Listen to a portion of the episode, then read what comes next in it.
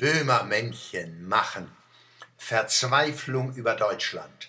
Hatten wir nicht gehofft, dass die surrealistischen Beziehungen zwischen der demokratisch-drakonischen Türkei, kurz DDT, nicht TNT, und der Deutschen Demokratischen Republik? Was ist denn? Sind wir nicht deutsch, nicht demokratisch, keine Republik? Na bitte. Also, wir hatten gehofft, die Banden zwischen unseren Völkern seien in trockenen Tüchern. Sprache, Medien, Politik, eine Lust. Jüngst las ich, das Schwimmbad ist in trockenen Tüchern und Bettnässer jetzt in trockenen Tüchern. Die Kanzlerin sucht wegen des Ausbleichens ihres Lebensabschnitts Koalitionspartners neue Verbündete und hat im unheilbar gesunden Mann am Bosporus einen potenten Potentaten gefunden.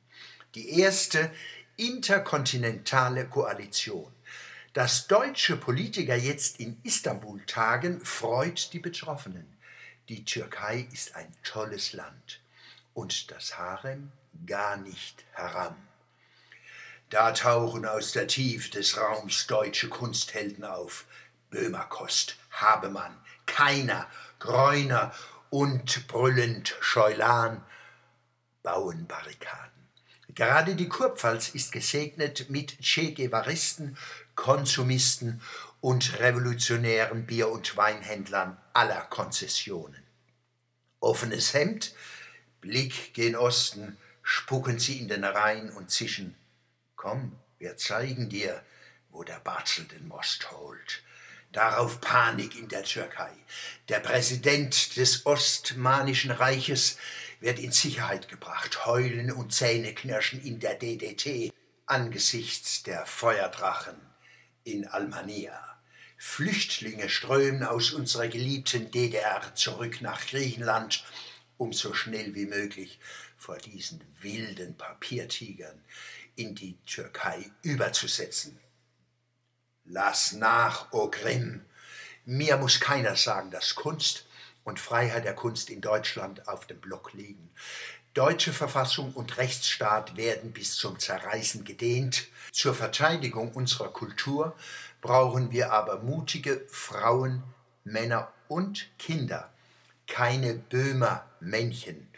Wer die infantilen Witzchen dieser Männchen mit dem Recht auf Freiheit der Kunst verteidigt, versteht weder Kunst noch Freiheit. Die finanziellen, kulturellen und politischen Preise für die gnadenreiche Hilfe, die unser Mann am Bosporus uns leistet, explodieren dank Böhmermännchen. Der geistlose Brandstifter füllt weltweit die großen und kleinen Bildschirme. Man feixt sich eins, dass diese gescheiten moralischen Deutschen wieder einem Hanswurst auf den Schleim gegangen sind.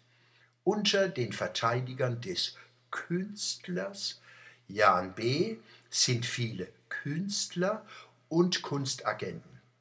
Das sagt viel über Geisteszustände in diesen Milieus. Übrigens, kennen Sie Böhmermännchens Satz, um den es geht? Nein?